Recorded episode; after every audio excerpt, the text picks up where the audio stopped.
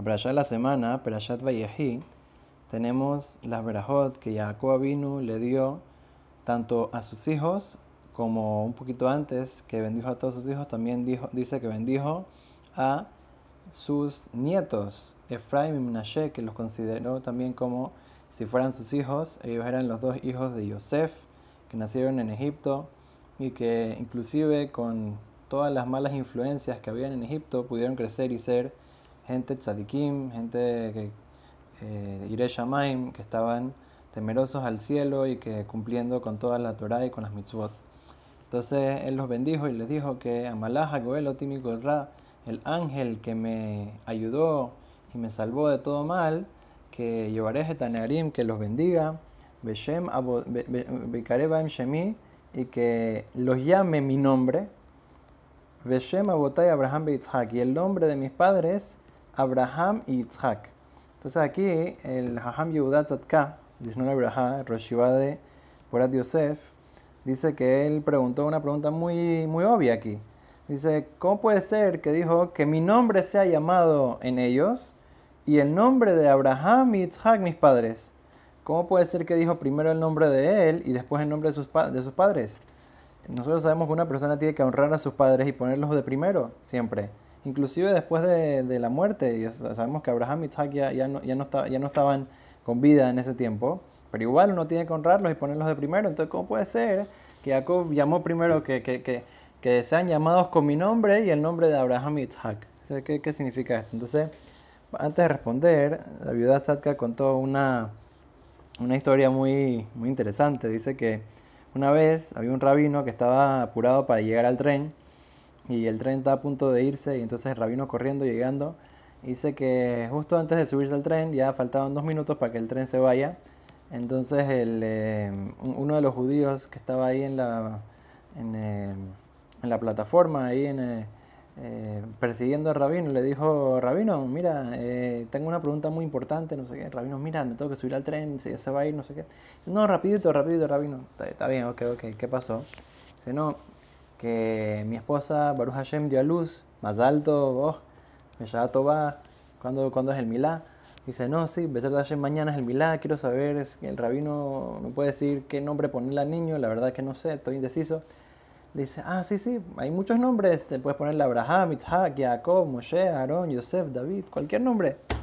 Está bien.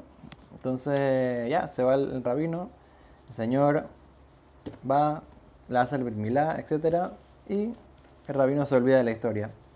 Después de un tiempo, el rabino se encontró con el Señor y se recordó que le había preguntado los nombres y así. Entonces le pregunta a Nu, al final, ¿cuál, cuál nombre le pusiste a, a tu hijo? Dijo, ¿cómo así? Igual, el mismo nombre que me dijo el rabino. Abraham, Isaac, Jacob, Moshe, Aaron, Yosef, David. Dice, ¿le pusiste todos esos nombres? Dice, sí, sí, así le puse. Entonces, dice Rabiuda Tzadka que cuando eh, Jacob estaba bendiciendo a sus hijos, él no está diciéndoles que, que le llame mi nombre y el nombre de Abraham y Isaac.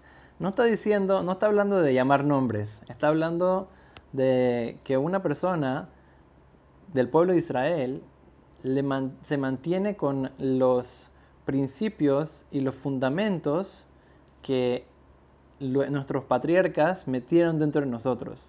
¿Cuáles son estos fundamentos y principios y cualidades?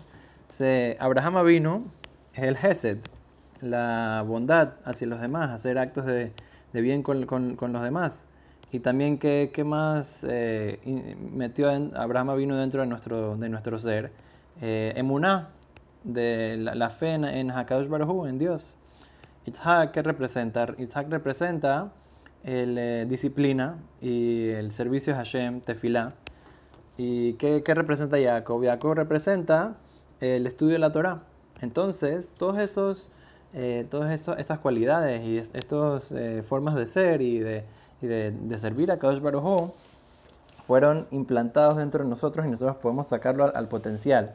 Entonces, eh, Jacob estaba bendiciendo a sus hijos y a, sus, y a sus nietos y a todas sus generaciones que tienen que, tienen que aprovechar todas estas cualidades y que, que las tengan, que las puedan aprovechar bien, pero tienen que saber de que la, la cualidad y la, y la cosa que tiene todas incluidas y todas las, las cosas buenas eh, que tenían nuestros patriarcas incluida es el estudio de la Torah. Si una persona se ocupa del estudio de la Torah, también eh, puede llevarlo a la disciplina de Tzhak, al, al Hesed, a la, a, la emunada de Abraham Avinu, a, la tefilá, todas esas cosas están incluidas en la Torah. O sea, que una persona que se, se dedica a estudiar Torah, a apoyar a los que estudian Torah, entonces de esa manera una persona está, eh, está trayendo a consecuencia también todas las demás cosas buenas eh, que nos promete eh, Akadosh Baruj que van a estar en, en todas nuestras generaciones